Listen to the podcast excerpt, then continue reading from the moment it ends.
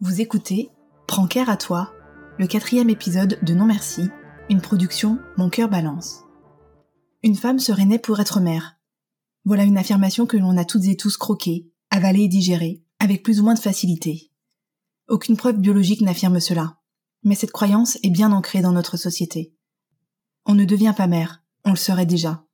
Cela serait en nous, qu'on le veuille à en crever ou non. L'accouchement reste du point de vue de notre temps et de notre monde l'apogée de la vie d'une femme. Avant d'être mère, on lui promet les flammes de l'enfer. Je vous renvoie au merveilleux livre Sorcière de la grande éclaireuse qu'est Mona Chollet. Passé le purgatoire de la grossesse, elle atteindrait le paradis lors de la délivrance. Elle se voit complimentée d'une petite tape sur l'épaule, très paternaliste, pour avoir bien travaillé, fait le job, comme on dit, alors que le corps est encore tout ankylosé, endolori et enchevêtré dans le postpartum. Les femmes sont depuis des siècles reléguées à la sphère privée, celle que l'on cache derrière des rideaux bien épais et opaques, dans l'Encyclopédie des Lumières d'ailleurs, Bible supposément éclairée, à l'époque, Diderot et d'Alembert terminent l'article consacré aux femmes par cette phrase qui serait savoureuse si elle ne reflétait pas aussi bien la croyance de l'époque. Tous ces faits prouvent que la destination de la femme est d'avoir des enfants et de les nourrir. Sphère privée et sphère publique, intérieure et extérieure, dedans et dehors. D'un côté la femme, dont le petit monde est résumé à son foyer, et en dehors duquel il est dangereux, voire interdit de s'aventurer. De l'autre, l'homme, cet être évanescent, en représentation quasi permanente, faisant fructifier ses relations publiques et par la même occasion gonfler son ego et son portefeuille. C'est aux femmes qu'il revient l'immense charge de nourrir, éduquer, éveiller, prendre soin des nourrissons qui ont tant à donner, prendre soin de son époux qui donne tant, prendre soin de ses aïeux qui ont tant donné.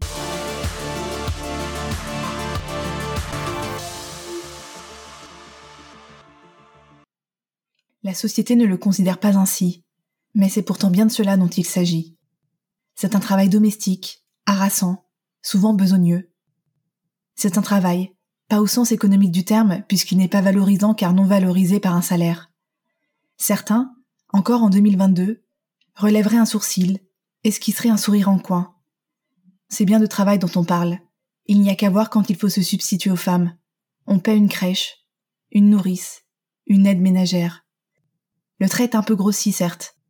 Les hommes des dernières générations font plus que leurs pères. Mais le partage est encore bien trop inégalitaire, et la corbeille des femmes est toujours beaucoup plus lourde comparée à celle des hommes. L'arrivée des enfants au sein du couple montre encore à quel point la construction sociale autour du couple, avec ses normes et usages, est encore solidement arrimée à nos cercles de pensée. Près de 40% des femmes actives modifient leur temps de travail après leur premier accouchement. Elles donnent la vie, mais perdent un peu de leur vie active. Dans les familles avec un enfant, 28% des mères sont à temps partiel. Ce chiffre grimpe à 42% avec trois enfants. Comme le relate la journaliste Lucille Quillet dans Le prix à payer, ce que le couple hétéro coûte aux femmes aux éditions Les liens qui libèrent, les femmes représentent encore aujourd'hui une écrasante majorité des salariés à temps partiel, soit 80%. Faites l'exercice autour de vous, dans votre entreprise. Parcourez des yeux votre open space. Qui est à temps partiel? Et dans votre entourage, dans votre cercle proche, qui l'est?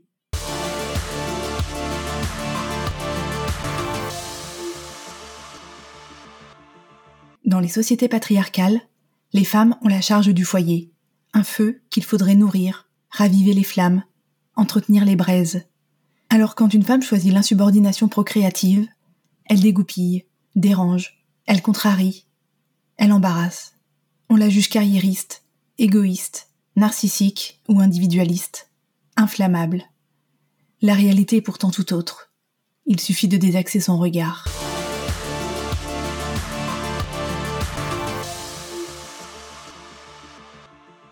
Connaissez-vous le mythe de la ménagère? Ce mythe qui bourdonne désagréablement à nos oreilles depuis plusieurs décennies. Lucille Quillet nous le raconte, et je vais tenter de le résumer ici. Il était une fois une révolution industrielle qui menait bon train, en plein 19e siècle. L'argent donné alors aux femmes et aux hommes des classes populaires est tout juste suffisant pour couvrir leurs besoins essentiels. Les industriels s'enrichissent à vue d'œil. C'est l'exploitation absolue selon Marx. Mais cette exploitation a des conséquences réelles. Harassées, les classes ouvrières font moins d'enfants. Épuisées, les femmes n'ont plus la force de s'occuper du foyer après le travail. Les hommes délaissent un cocon familial qui n'est plus, pour le bar du coin, et noient leur frustration dans l'alcool. Les verres se vident et les têtes se remplissent d'idées nouvelles. Ils vont alors commettre l'impensable. Se mettre à parler politique. Beaucoup trop risqué pour le pouvoir en place. À l'aune de la deuxième révolution industrielle, les femmes sont alors renvoyées à leur place dite naturelle, comprendre la maison, et les hommes voient leur salaire augmenter et leur temps de travail réduit. Le pouvoir peut souffler à nouveau.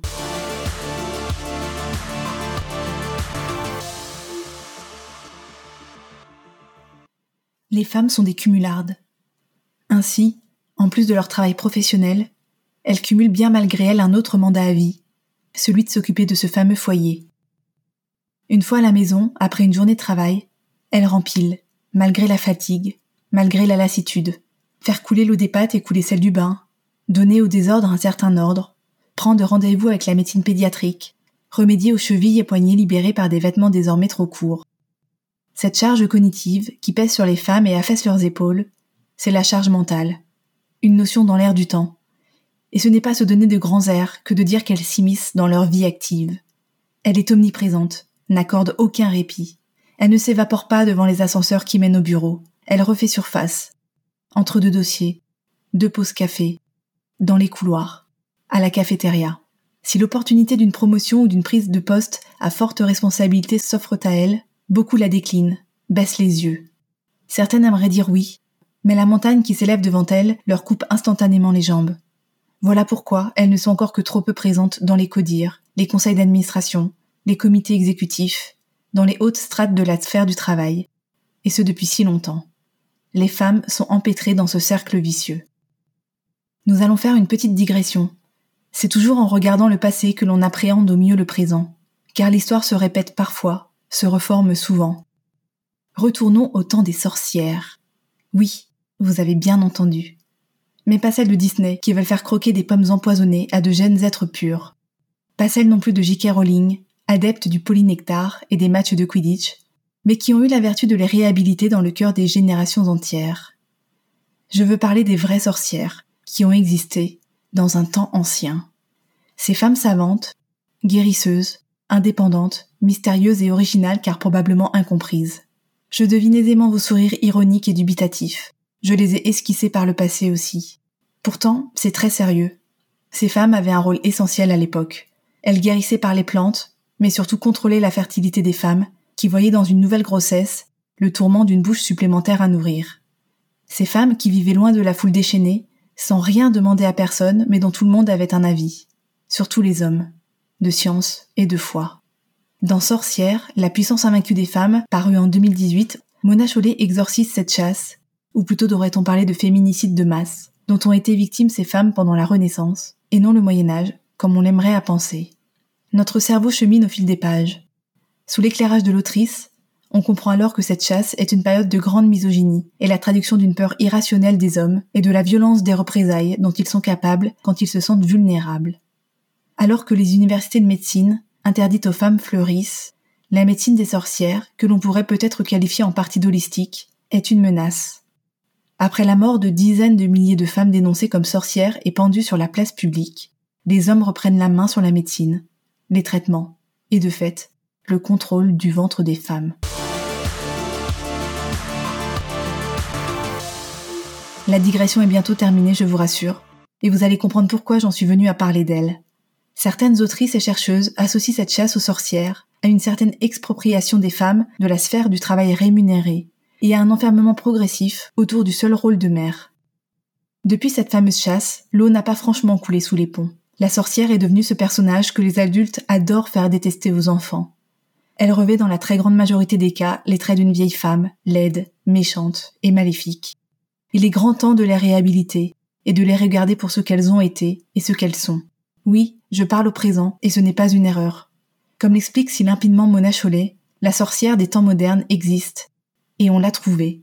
Car à bien y réfléchir, la sorcière est celle qui prône l'autonomie, met un coup de balai à l'injonction qui voudrait qu'en tant que femme, elle se mette au service d'autrui. Elle est cette femme qui fait le vœu de contrôler elle-même les plus grands aspects de sa vie, sous l'œil évidemment désapprobateur des hommes. Elle est cette femme qui se consacre à elle, à cette fameuse vie à soi. La figure de la femme sans enfant entre dans le grimoire des sorcières modernes. La réaction de la société, on l'a déjà évoqué ici, en est la preuve.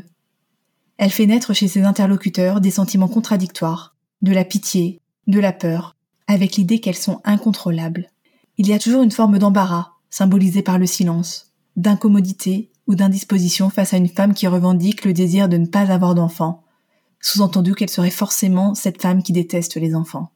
C'est un raccourci, bancal et faux. Mon métier, c'est d'être assistante sociale dans un collège. Donc m'occuper des autres et des enfants, je sais le faire. La semaine, je le dis souvent, j'ai l'impression d'être la maman de 450 élèves. Et c'est vraiment, j'ai vraiment un rapport maternel avec eux. Ils le savent et je le sais. J'ai fait du babysitting pendant des années. Euh, là, j'ai un couple d'amis qui ont un enfant de 3 ans et euh, mon ami va accoucher là d'ici quelques jours. Je vais être la marraine. C'est un rôle que je prends très à cœur et je passe des heures à jouer avec euh, avec lui, à lui raconter des histoires, à lui donner à manger. Enfin voilà, c'est j'adore les enfants, mais pas chez moi. Mais revenons-en à ce fameux care exposé plus haut. Une femme sans enfant ne s'en détourne pas forcément, bien au contraire. Elle prend aussi soin des siens, mais aussi des autres. Des autres au sens large, sans lien de sang. L'arrivée d'enfants dans la vie d'une femme freine son engagement associatif. Le 18-20 heures, cet entre-deux souvent propice aux actions extra-professionnelles, ces deux golden hours qui doivent leur état cuivré à la déclinaison du soleil, mais aussi par la promesse de ce qu'on en fait, s'assombrissent pour devenir le fameux tunnel que connaissent celles qui doivent assurer devoir, bain, repas, coucher, en un laps de temps très court. Dans un rapport de juin 2020 intitulé Genre et bénévolat, femmes et hommes, un même engagement bénévole, l'Observatoire de l'égalité femmes-hommes dans l'économie sociale et solidaire affirme que les femmes avec au moins un enfant de moins de 3 ans sont moins nombreuses que les femmes sans enfants à effectuer du bénévolat. Cette différence peut s'expliquer par le fait que les tâches parentales en France sont encore largement effectuées par les femmes, sachant que la présence d'un ou de plusieurs enfants en bas âge alourdit nettement les contraintes domestiques. Si l'on veut être complet, il est écrit dans ce même rapport que la présence d'enfants en âge d'aller à l'école augmente cette probabilité, la mère étant vivement encouragée à s'impliquer dans des activités bénévoles en lien avec la scolarité ou les loisirs de ses enfants, sorties scolaires, etc. Une étude de l'INSEE de 2004 va aussi dans ce sens. Je la cite. La présence d'enfants dans le ménage induit deux effets de sens opposés sur la participation bénévole l'un favorable, puisque les parents peuvent être incités à participer à la production associative de certains services spécifiques, l'autre négatif, lié à une raréfaction du temps libre. L'étude des bénévolats désagrégés montre sans grande surprise que c'est dans le domaine éducatif que l'impact positif se manifeste fortement. On pense notamment dans ce cas à la participation des adultes aux associations de parents d'élèves, pour le fonctionnement desquelles ils sont susceptibles d'être sollicités au moins ponctuellement. Je ne m'attarderai pas davantage sur ce dernier cas de figure car leur activité bénévole est métaphoriquement embryonnaire, car directement liée à la présence de leur enfant, qui en bénéficie. Pas besoin donc d'avoir arpenté les couloirs d'une maternité pour vouloir prendre soin des autres. Martine Brousse, présidente et cofondatrice de la Voix de l'enfant, une fédération de 80 associations engagées auprès des enfants en détresse, n'a personnellement pas franchi ses portes. Pourtant, son engagement n'est plus à démontrer.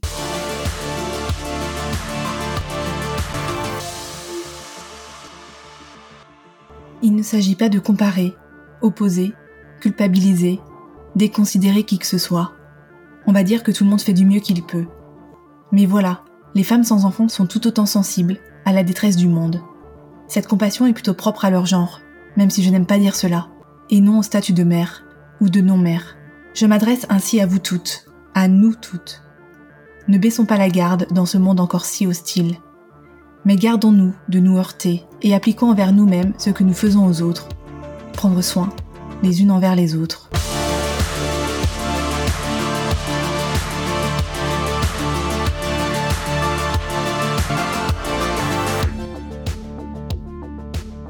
D'écouter le quatrième épisode Prends care à toi du podcast Non Merci, une production Mon cœur balance. La musique est de Maiden. Merci à Elodie pour son témoignage. Dans le prochain et dernier épisode, il sera question d'une opposition que la société fait encore entre procréation et création.